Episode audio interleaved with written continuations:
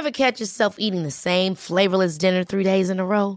Dreaming of something better? Well, HelloFresh is your guilt-free dream come true, baby. It's me, Kiki Palmer. Let's wake up those taste buds with hot, juicy pecan-crusted chicken or garlic butter shrimp scampi. Mm. Hello Fresh. Stop dreaming of all the delicious possibilities and dig in at HelloFresh.com. Let's get this dinner party started.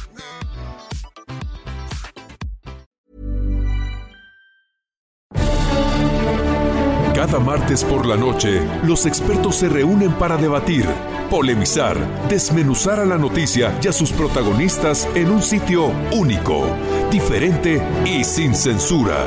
Esta es la mesa de análisis, a fuego lento, bajo la conducción de Alfredo González Castro, por El Heraldo Radio. Iniciamos.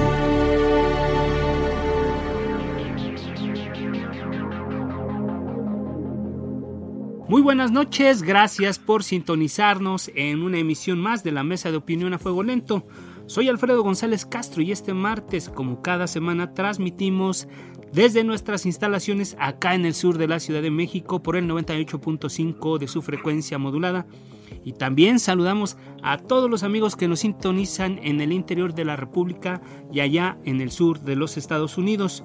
Bien, como usted sabe, la Mesa de Opinión a Fuego Lento es un espacio de reflexión que siempre, siempre busca ir más allá de las noticias del momento para analizar, analizar los, los asuntos de la agenda pública y para eso cada semana contamos con un grupo de expertos que son los que saben de estos asuntos. Y también, como cada semana, saludo a mi colega y amigo Isaías Robles, quien me acompaña en la conducción de este espacio y nos va a contar de qué trata la mesa de esta noche. Alfredo, ¿qué tal? Muy buenas noches, buenas noches a todo nuestro auditorio. Pues sí, con miras a la elección federal del próximo año, en la que se van a disputar 21.368 cargos, pues los partidos políticos continúan en negociaciones para construir alianzas. En al menos 9 de los 15 estados en los que se renovará la gubernatura hay negociaciones en curso entre PRI, PAN y PRD para tratar de vencer a Morena. A su vez, el Movimiento de Regeneración Nacional pretende refrendar su alianza con el Partido del Trabajo y construir una con el Partido Verde Ecologista de México. Por su parte, Movimiento Ciudadano ha dicho nosotros vamos solos, nosotros no necesitamos este tipo de alianzas. Pero Alfredo, ¿se puede mezclar el agua con el aceite en aras de lograr triunfos electorales? Es parte de las preguntas que vamos a presentar a nuestros invitados esta noche. Así es, Isaías, amigos del auditorio, pues ¿quiénes si no son los protagonistas de esta historia que se está construyendo en la política nacional quienes nos digan qué está pasando. Pues bien, para hablar del tema se encuentra en la línea telefónica el dirigente nacional del PRD, Jesús Zambrano, pues alguien que está metido en estas negociaciones y sabe perfectamente cómo, cómo se está, en el, eh, digamos que en el ojo del huracán de toda esta negociación. Em, bien, eh, Jesús Zambrano, pues buenas noches. Sí, buenas noches, Alfredo. Con gusto saludarlos a ti y a Isaías. Gracias. Bien, pues eh, lo que en su momento denunció el presidente Andrés Manuel López Obrador fue real. Desde hace meses se está conformando un bloque amplio opositor. El famoso le denominó él BOA. Jesús Zambrano, líder del PRD, solo con una alianza la oposición es capaz de vencer a Morena. Abrimos con eso la ronda de preguntas. Sí, mira, Alfredo, en realidad lo que durante meses estuvo discutiéndose fue eh, pues la configuración de una agenda programática progresista de contenidos democráticos de alcance nacional para poder oponerla a la degradación que está viviendo la vida que está teniendo la vida nacional eh, impulsada desde la presidencia de la República con López Obrador. y en ella estuvieron confluyendo representantes de organizaciones sociales, eh, representantes de partidos políticos. Eh, saludo a, Jorge, por cierto, eh, a la distancia, ahí al otro lado del, del, micrófono, del teléfono. Estuvimos también allí participando en esto a través de Jorge, pues MC, nosotros, eh, PRD, PAN, PRI, eh, y finalmente se llegó a la conformación de esta plataforma. En la convicción, por lo menos la mayoría eh, de los allí presentes, eh, PAN, PRD y PRI, de que solo caminando en una alianza amplia entre partidos políticos, pero también de partidos políticos con la sociedad civil, con sus liderazgos, que son muchísimos, miles en todo el país, solo juntos podríamos avanzar para que en el próximo año cambiáramos la correlación de fuerzas en la Cámara de Diputados principalmente para desde allí reorientar la vida, el rumbo del país y también eh, pues para ganar la mayoría de las eh, posiciones que están que estarán en juego eh, en, en, los estados de la República. cada partido tiene sus fortalezas, cada partido tiene sus peculiaridades, sus particularidades, por eso militamos en organizaciones diferentes, cada partido también tiene sus propias valoraciones estratégicas. La nuestra es que el PRD puede y debe ser parte eh, de este eje articulador de alianzas más amplias para poder derrotar a Morena, que es el enemigo principal a vencer. Bueno, ya escuchábamos ahí la, opinión de Jesús Zambrado, líder nacional del PRD, y pues él, él reconoce que eh, solo con una alianza la oposición es capaz de vencer a, Morena, pero por otro lado Jesús también, este partido, el partido en el poder, está negociando sus propias coaliciones, está eh, en vidas eh, de establecer una nuevamente con el Partido del Trabajo y algo muy curioso, ahora resulta que también quieren con el Partido Verde Ecologista de México. Eh, ¿Cómo ves tú Jesús? ¿La oposición le teme a una coalición Morena, PT, Partido Verde? No, no, no, de ninguna manera. En realidad, eh, López Obrador, el presidente, eh, condenó, por cierto, de inmediato, eh, cuando se dio esta reunión de la Asamblea Ciudadana el, la semana pasada, el martes, de las organizaciones de la sociedad civil del Sí por México con PRI, PAN, PRD, ya MC no asistió, diciendo que era pues prácticamente otro complot, que eran los conservadores los que querían regresar a la corrupción y se lanzó a descalificar el intento eh, de acercamiento, de formación de esta gran alianza, porque el presidente también sabe que por allí se le puede derrotar, desde allí se le puede derrotar, y entonces eh, eh pero al mismo tiempo ellos, como tú ahorita lo recordabas, Morena, como partido en el gobierno, está haciendo sus propias coaliciones con el PT, eh, la está haciendo en algunos estados de la República, también con el PES, ahora que recuperó su registro con Así es. En nombre diferente, pero con las mismas siglas, y también con el Verde que ya prácticamente habían ido juntos en el 2018. Entonces, eh, eh ¿qué, en qué se asemejarían programáticamente Morena y el Verde o el PT o el PES, que es un partido de factura pues religiosa, por decirlo, para no decir más? Eh, pues eh, en verdad, ahí es en donde yo digo, tanto que nos han eh, combatido, que nos han tratado de descalificar diciendo cómo se pueden juntar el agua y el aceite, el PAN y el PRD, y luego también ahora con el PRI, al que combatieron, sí, porque las circunstancias cambian, pero ellos pues eh, son a lo mejor algo más que el agua y el aceite. No, las coaliciones son normales, naturales, hay que verlas así. el, el, Morena y López Obrador saben que si ellos van solos, les podemos ganar con más facilidad a Morena, porque han caído en el descrédito en muchísimos estados de la República, sobre todo donde gobiernan. Y entonces, eh, por eso están buscando la coaligarse, por eso están buscando las alianzas con otros partidos, hasta con personajes eh, denostables eh, como el de San Luis Potosí. Así es, y, sí, sí, sí, sí. Y de hecho yo te, te, quería preguntar precisamente lo que está haciendo el PRD con los demás partidos.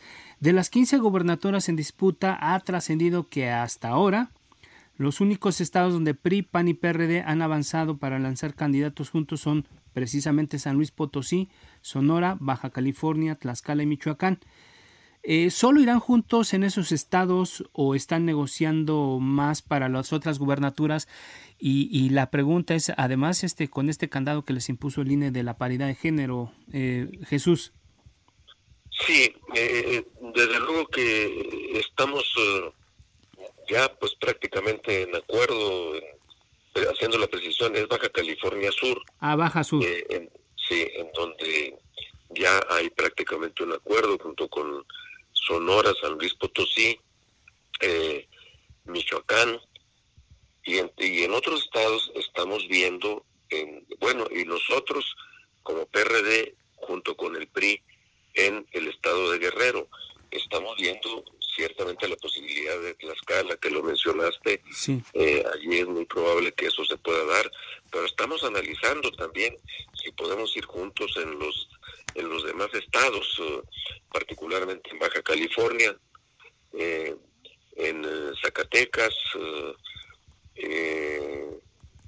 en Tlaxcala mismo, como lo comentábamos, que llevan, que, van a renovar gubernaturas y ver en dónde más el PRI insiste en que podamos ir también en Campeche, en Nuevo León, está también abierta esa posibilidad de una amplia convergencia. No sé si pudiéramos lograr que se aterrizara PRI-PAN-PRD.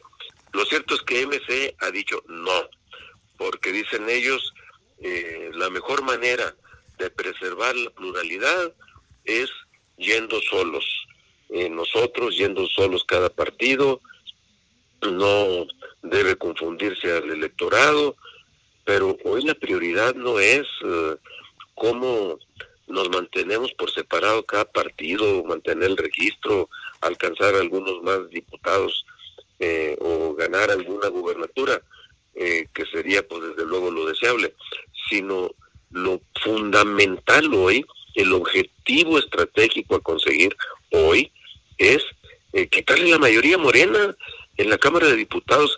Vean, veamos lo que acaban de hacer con el presupuesto de la Federación para el 2021, atrocidades brutales, eh, no quisieron restituir los recursos para el Fonden, es cosa de mirar hacia el sureste lo que está pasando, no hay dinero para atender la emergencia de las inundaciones. Sí, está complicado. Eh, afectados eh, centenares de miles de personas, lo que hicieron de no etiquetar recursos para la vacuna del próximo año, eh, o de afectar la seguridad al eliminar el, el, el, los recursos para la seguridad en los municipios, en sus estados. Así es. Eh, en fin, una, una serie de barbaridades, incluyendo el reducirle 870 millones de pesos que en línea solicitaba para la organización de las elecciones. no hay dinero tampoco para la consulta que se va a hacer.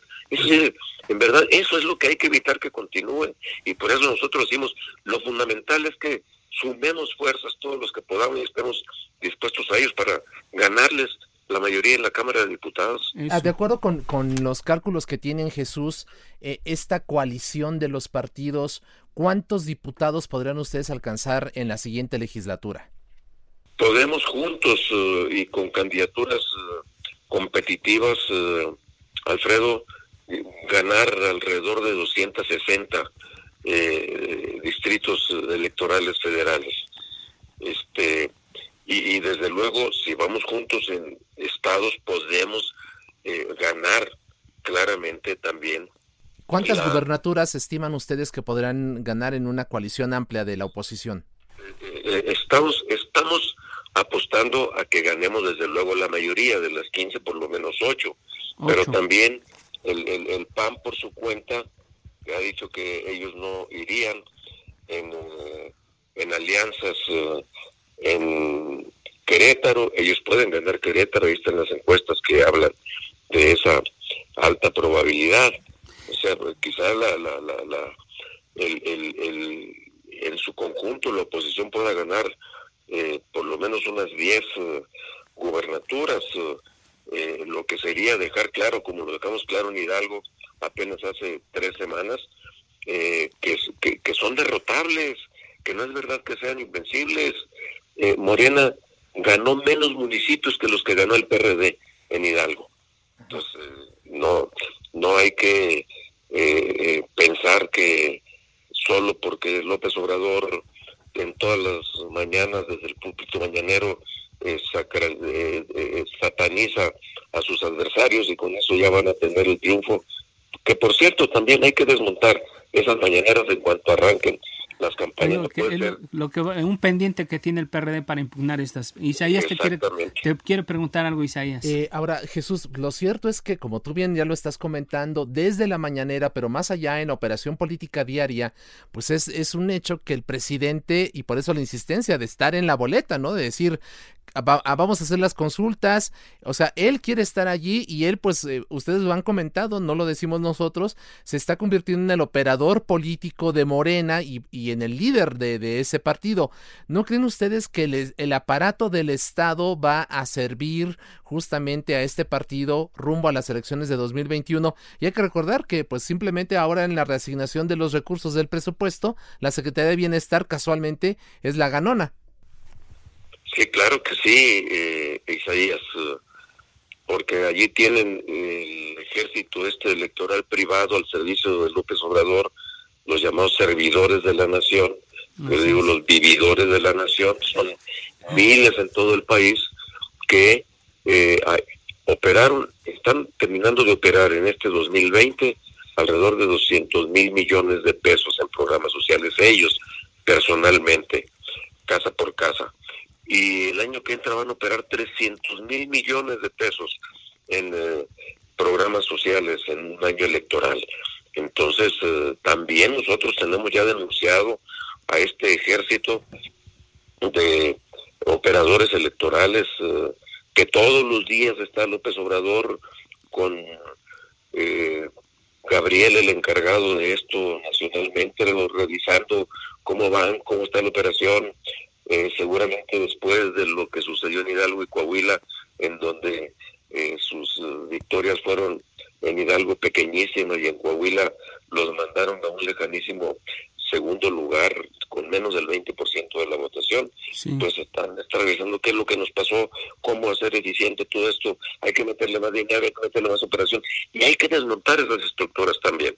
como hay que evitar que se sigan transmitiendo las mañaneras ya en cuanto empiecen las campañas. ¿No son invencibles pese a esto, pese a la operación del Estado que se prevé para el próximo año? No, por eso digo que eh, además de que hay que desmontarlas, que ya vimos que no son tan eficaces, tan eficientes, tan, tan uyuyuy. Eh, lo, vimos el 18 de octubre, pues si les ganamos, les ganamos más de lo que ellos obtuvieron de victoria. Todavía, todavía hay una posibilidad importante. Y yo te quería preguntar, Jesús, eh, algo importante que, que es un tema que van a tener que sortear ustedes y sus aliados y ver si lo están calculando. El INE les, les estableció una cuota de que de las 15 gubernaturas, 7 tienen que ser de mujeres. Y tú hablas de que pues ustedes iban por un número importante de, de estas gubernaturas. ¿Ya tienen resuelto este tema? ¿Ya tienen a las mujeres que van a postular incluso en alianza? Porque no creo que sea un asunto fácil de resolver. O no sé, a ver, tú qué, qué nos puedes decir de esto. Sí, sí, no, no, es, no es un asunto fácil porque los partidos... Uh, no se habían preparado para un escenario como este de eh, llevar por lo menos siete de las quince gubernaturas, eh, candidaturas mujeres, pero nosotros ya estábamos eh, perfilando en varios estados de la República a probables candidatas mujeres. ¿Cuántas van a mandar ustedes conjuntos o, separados? Tenemos, tenemos que mandar obligatoriamente por lo menos siete mujeres. Sí las van a mandar. Sí, las tenemos que mandar. Estamos obligados a eso. ¿Ya tienen nombres, eh, y, y, vamos a vamos a lograrlo con buenas candidaturas. No van a ser candidaturas mujeres de relleno. ¿eh? ¿Ya, ¿Ya tienen los nombres para algunos casos que nos puedas ya mm, comentar ahorita al público? andamos todavía en eso, pero sí, eh, por ejemplo, en Tlaxcala lo más probable allí ya es que quien sea, pero pues tenemos ahí la eh, alta probabilidad de una buena candidatura mujer. ¿Minerva Hernández? Bueno, ella es candidata del PAN o precandidata del PAN. con otra externa, con otra posible candidata externa. Dime una cosa, este, Jesús, ya para ir perfilando un poco la salida de, este espacio, preguntarte si el tema de la reelección es algo. Bueno, déjame primero antes. Entonces, este, cuando tú nos dices esto de las mujeres, quiere decir que ustedes no van a impugnar la resolución, resolución del INE como lo están eh, planteando Morena, por ejemplo. No van, no van a impugnar. No van a impugnar. Como partido no. Ok. Y ya, y ya nos regresamos al tema de la reelección. ¿Qué va a pasar ahí? Eh, ¿Cómo lo van a resolver? Porque, bueno, pues hay muchos, hay muchos este, diputados, incluso de, pues este, si son tres partidos los que van a jugar, entonces, ¿a quién le van a dar ese beneficio? No sé si eso sea así como muy sencillo de, resolver. De procesar. ¿eh? El, de la reelección. Así es, el de la reelección. Sí, eso es eh, para diputados y para presidentes municipales. Ya esto está como algo posible. Lo que la Cámara de Diputados ha ido perfilando en los últimos días, aunque todavía no lo resuelven, es que a más tardar el 15 de diciembre de este año, los diputados que quieran buscar la reelección tendrán que notificarlo a la Cámara de Diputados. Sí. Y que eh, a principios de marzo, eh, 90 días antes de la realización de las elecciones, se tengan que separar del cargo mediante una licencia y dejar de percibir eh, sueldos, salarios, prestaciones eh, que como diputados hoy tienen. Y entonces esto para no permitir que haya condiciones de inequidad en la competencia electoral, que participen como cualquier otro, que tiene que, eh, cualquier servidor público que no sea representante popular, se tiene que separar por lo menos 90 días antes de las elecciones de su encargo, con excepción de los uh, que van a participar como candidatos a gobernadores que lo tendrán que hacer 180 días antes de las elecciones, ¿no? Entonces, pero eh, así es como se van perfilando estas uh, posibilidades para las condiciones de la reelección. Así es. Eh, Jesús, ya para cerrar en esta última etapa de, esta participación aquí en, la mesa opinión a fuego lento, eh, ¿cómo ves tú la elección de 2021? Es en, de entrada una de las más numerosas, más importantes por el número de cargos en disputa, pero uh, ustedes desde el PRD y desde esta coalición que se está creando, eh, identifican focos rojos, hay temor también por otro lado por la violencia que pudiera generar el crimen organizado, que esto inhiba la participación ciudadana y el tema de la pandemia, que no podemos dejarlo de lado, sigue aquí, la vacuna no sabemos cuándo vaya a llegar, va a ser una elección pues también marcada por este asunto, ¿no? Atípica. Va a ser una, van a ser unas elecciones eh, de una enorme complejidad y ciertamente con muchos focos eh, rojos. Eh, desde luego, la, la, dificultad primera la impone la situación de, de emergencia sanitaria por la pandemia Así fuimos, por cierto, en las elecciones del 18 de octubre y para la sorpresa de muchísimos hubo una participación bastante alta, mucho más de lo que se esperaba, en Hidalgo cerca del 50%, en eh, Coahuila cerca del 40% para una elección, incluso solo para diputados locales en Coahuila, lo que fue casi casi como un récord. Pero hay que ingeniárselas para eso, hay que meterle mucha creatividad, pero es un elemento de complejidad ciertamente porque no podrán haber pues reuniones, eventos de, de, gran concurrencia, mítines masivos y cosas por el estilo. Eh, hay que pues hacer uso de todas las tecnologías que hoy afortunadamente el desarrollo pone a nuestro alcance.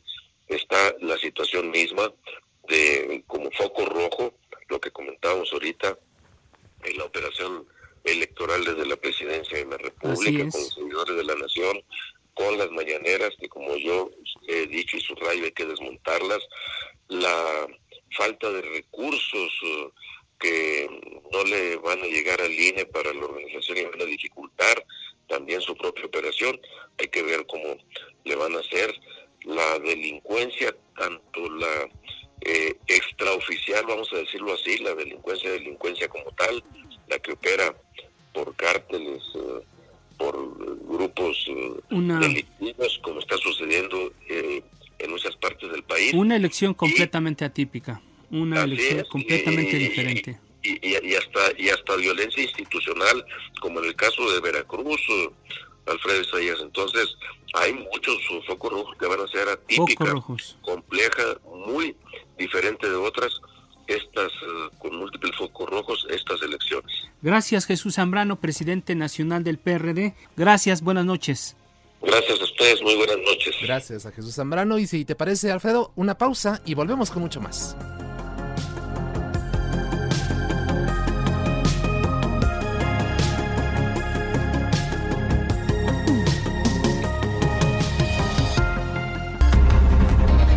Regresamos. La polémica y el debate en la mesa de análisis. A fuego lento. Con Alfredo González Castro. Por El Heraldo Radio.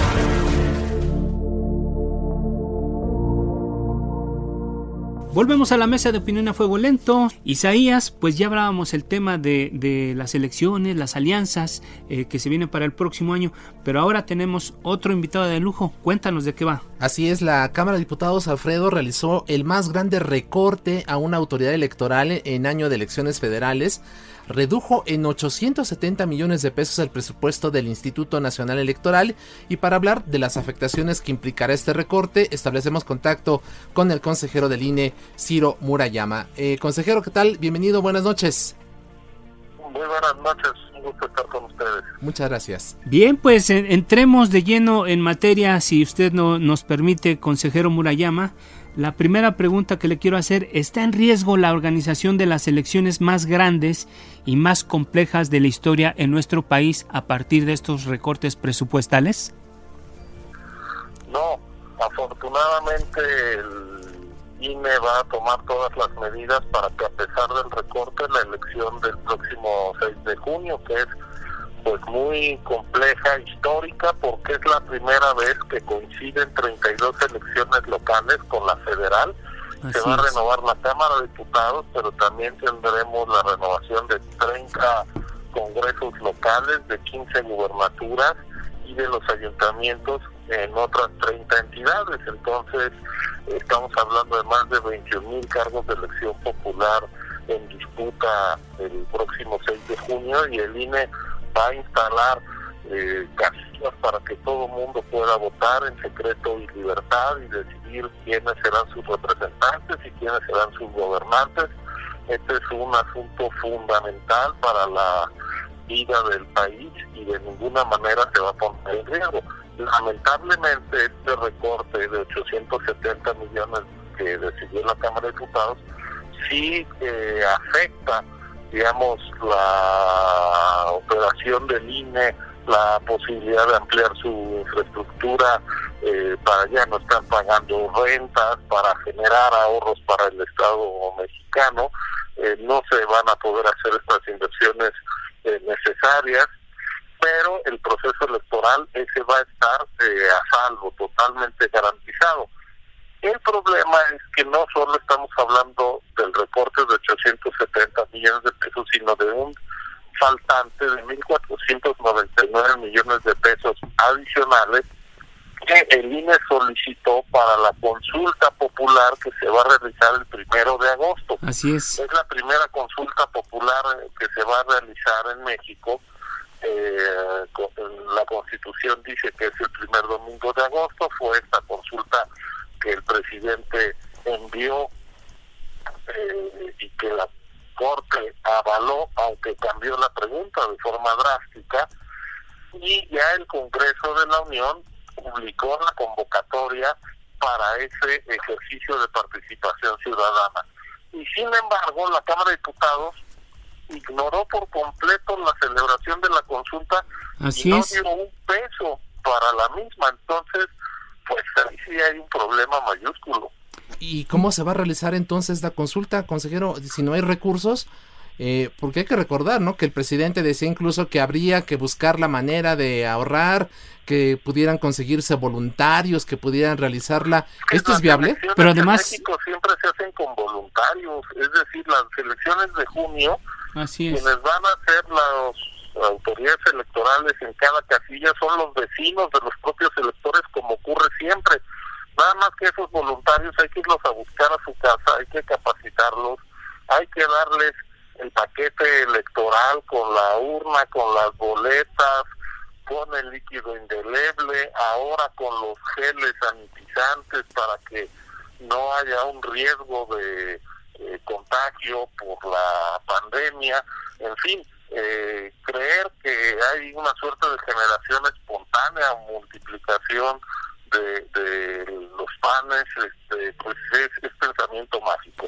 Que el Estado cumpla con sus responsabilidades implica que haya recursos y en el caso de la consulta no hay un céntimo para hacerla.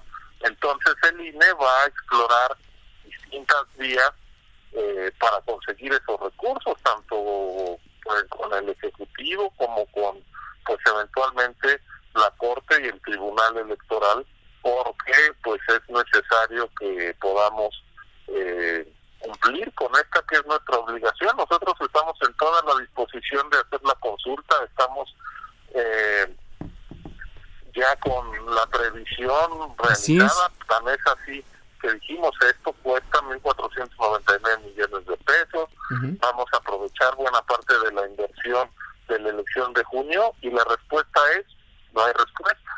A manera de conclusión, el eh, consejero Murayama, eh, ¿a qué atribuye este recorte impuesto desde la Secretaría de Hacienda? ¿Hay una actitud de revancha del presidente hacia el INE por, por, por estas acusaciones que ha hecho? ¿Es un tema de fraudes, un tema contra los organismos autónomos? ¿Qué están viendo ustedes?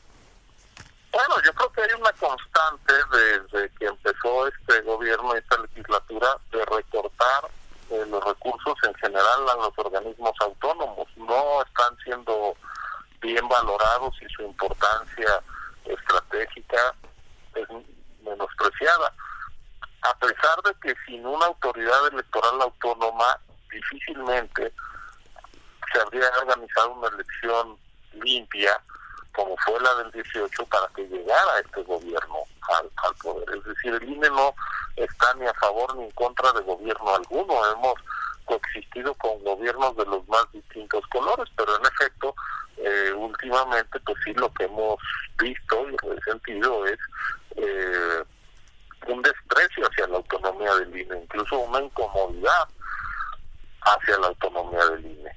Eh, y eso se ha traducido en recortes presupuestales que están afectando la posibilidad de hacer el trabajo. Usted habla de una... Es el propio presidente quien impulsó la consulta y la bancada de mayoritaria de la Cámara de Diputados es quien niega los recursos. Yo creo que ahí hay pues cierta contradicción. Claro.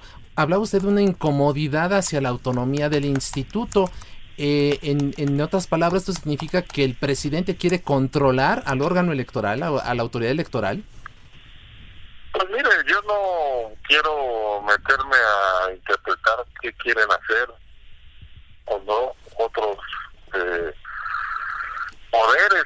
Lo que sí es cierto es que el INE ha sufrido una serie de, eh, de, críticas, de, de ataques verbales, en fin, eh, desde el poder como nunca había ocurrido en la historia de, desde, desde el IFE respecto al gobierno en turno, ¿no? Es decir, este la descalificación hacia su trabajo, eh, el cuestionar eh, su pertinencia, eh, etcétera, etcétera, pues no lo habíamos visto en el pasado y ahora, y es un asunto hacia distintos organismos autónomos, hacia el de transparencia, hacia la importancia de una Comisión Nacional de los Derechos Humanos Autónoma, etcétera, etcétera.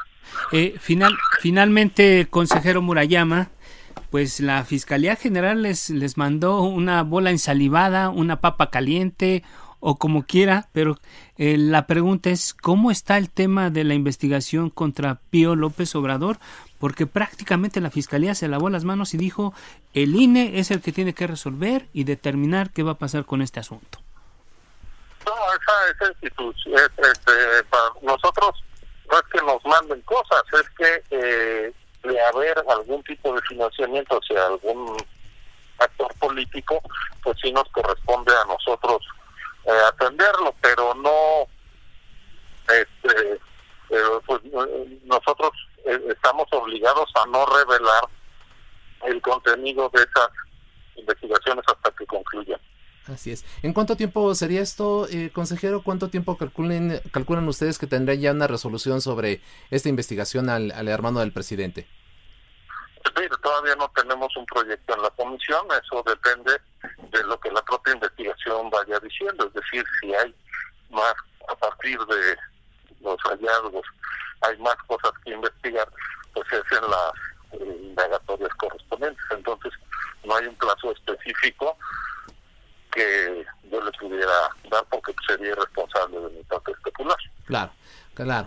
Eh, consejero eh, del Instituto Nacional Electoral, Ciro Murayama, le agradecemos mucho su tiempo y su confianza y el haber conversado con el público. Muchas gracias.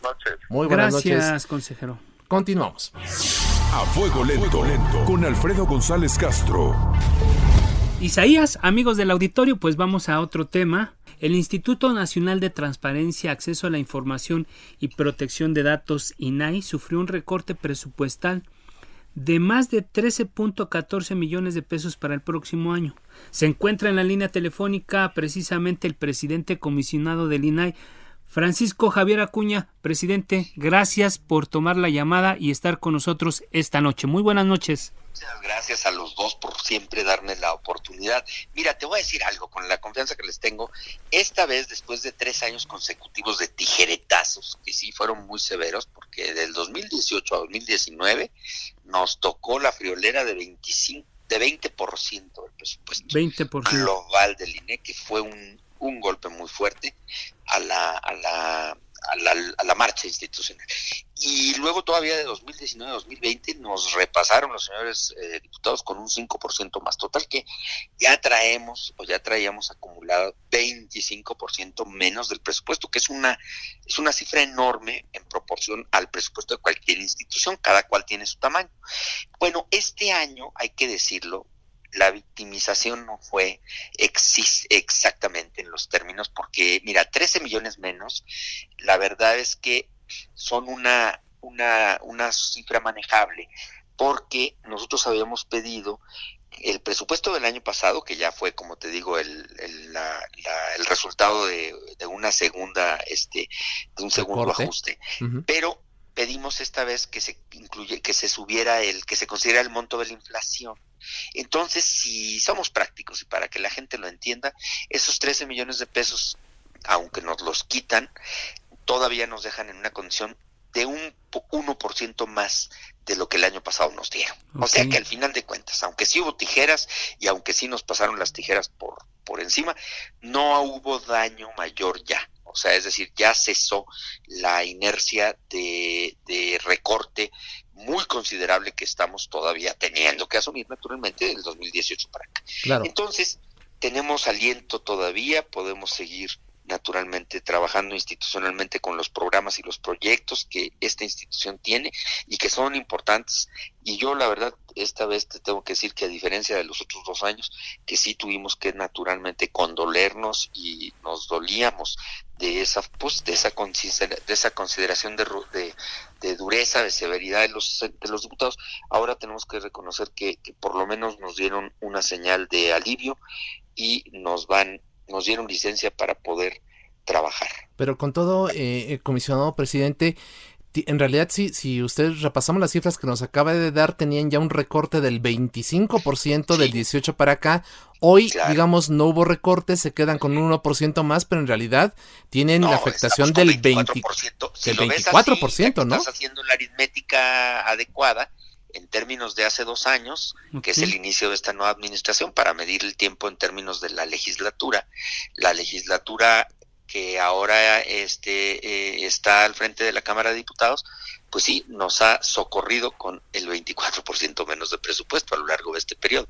Esta vez, por eso yo dije que lo podía llamar, así como el, afortunadamente, el cese a la inercia de, de, recorte sistemático que ya nos temíamos terriblemente, estábamos muy, claro. muy, muy preocupados porque iba a ser esto inmanejable si nos hubieran seguido bajando. Presidente, por lo que nos dices, por lo que escuchamos, prácticamente quedaron tablas, pero bueno, ya, ya cesó este, esta parte. Ahora, pero sin embargo, queda la sensación, por lo que pasó con otros organismos como el, como el INE y otros organismos que incluso desaparecieron ya, parece que todavía existe esta sensación de de, de desaparecer estos órganos autónomos, pero otra cosa más grave, da la impresión que al gobierno de la Cuarta Transformación no le gusta la transparencia y por eso como que los tienen ahí medio medio relegados, o sea, como que los tienen ahí.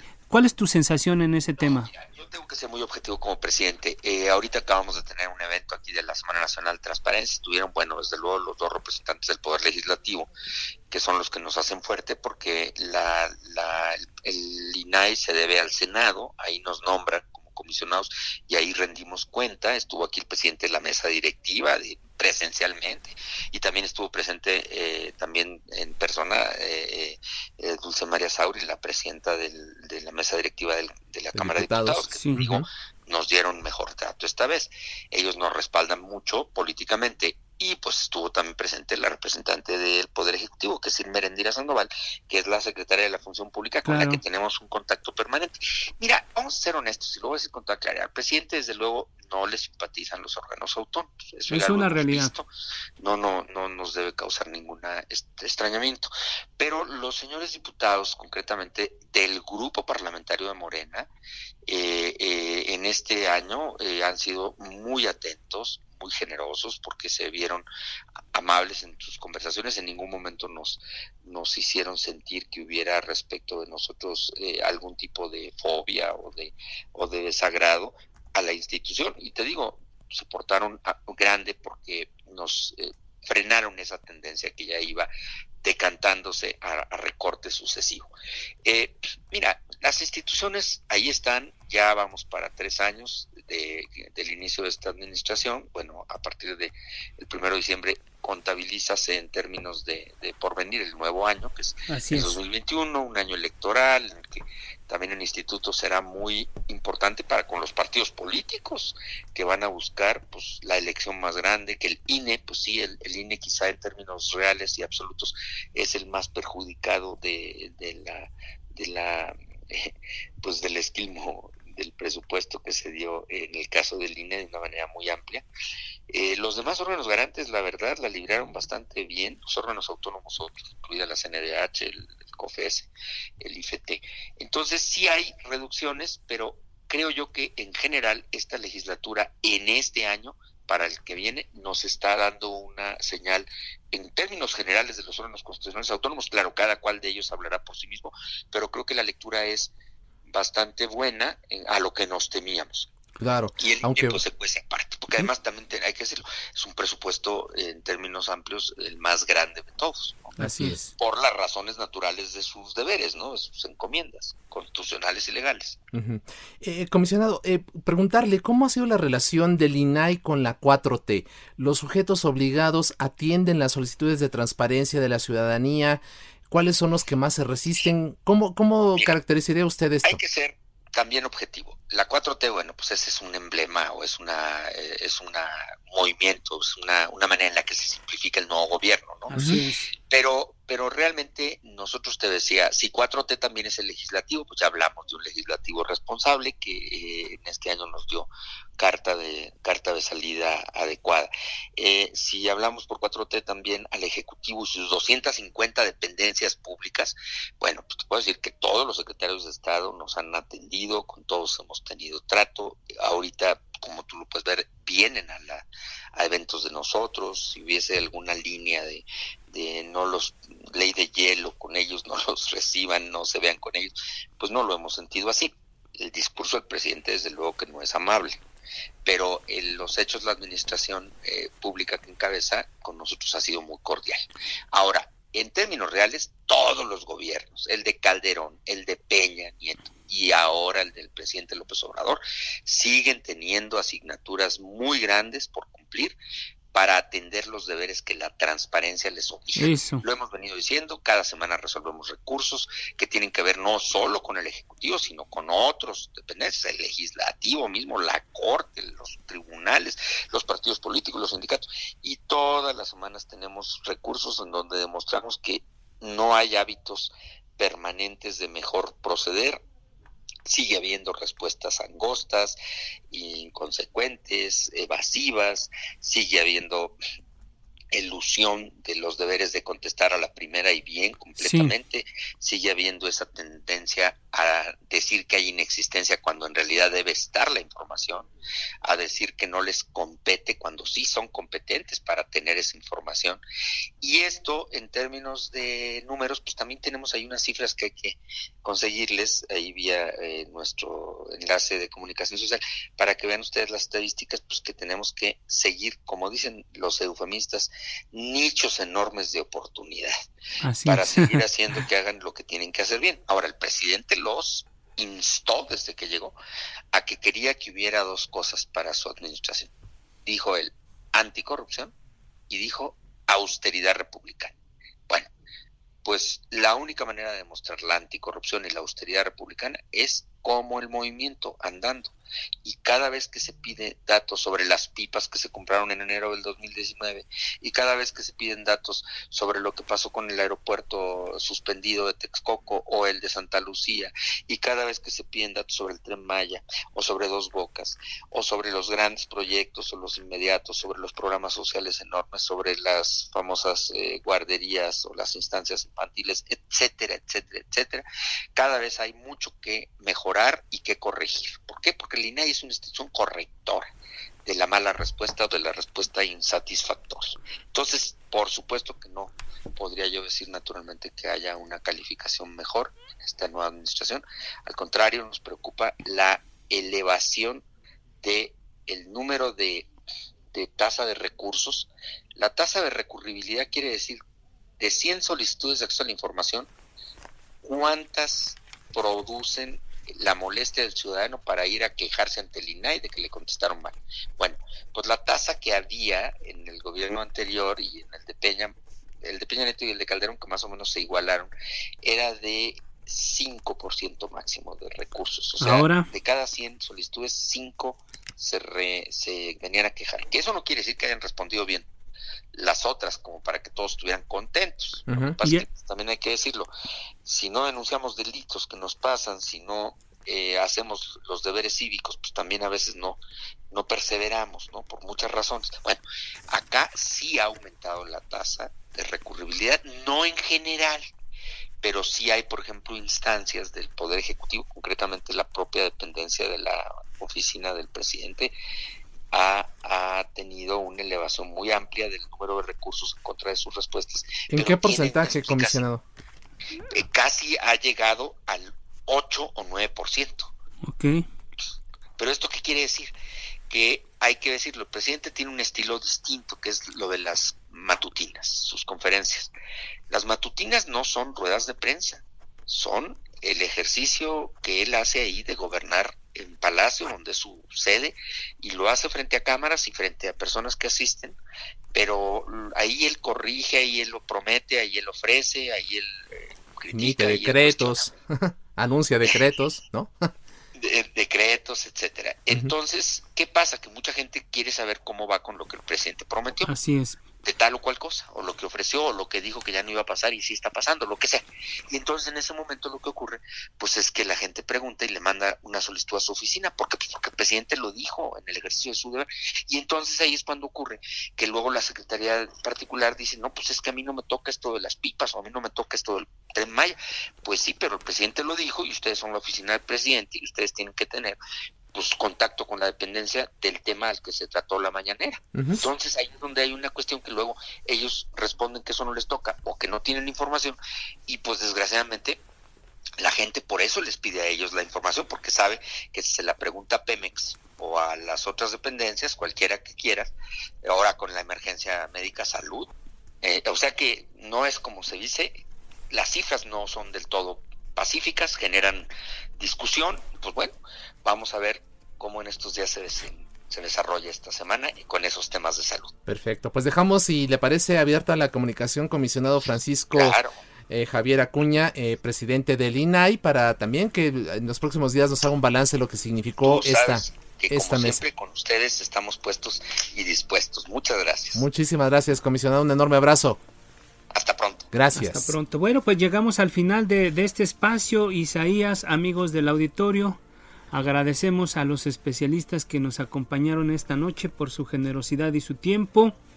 Y bueno, a los amigos del auditorio los invito para que nos acompañe, acompañe este jueves a las 10 de la noche también a la mesa de opinión en coproducción con La Silla Rota. Y también agradezco a quienes hacen posible este espacio, Orlando Oliveros en la producción, Jorge Aguilar en los controles técnicos. Muy buenas noches, Isaías. Así es, si sirve, yo me lo pongo, utilice el cubrebocas.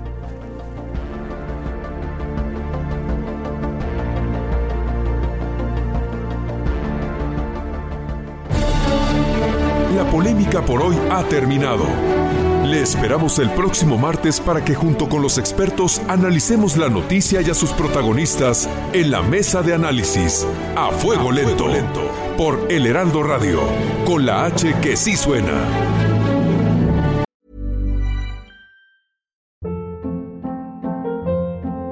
Hold up. What was that? Boring. No flavor. That was as bad as those leftovers you ate all week. Kiki Palmer here, and it's time to say hello to something fresh and guilt-free. Hello Fresh. Jazz up dinner with pecan-crusted chicken or garlic butter shrimp scampi. Now that's music to my mouth. Hello Fresh. Let's get this dinner party started. Discover all the delicious possibilities at hellofresh.com.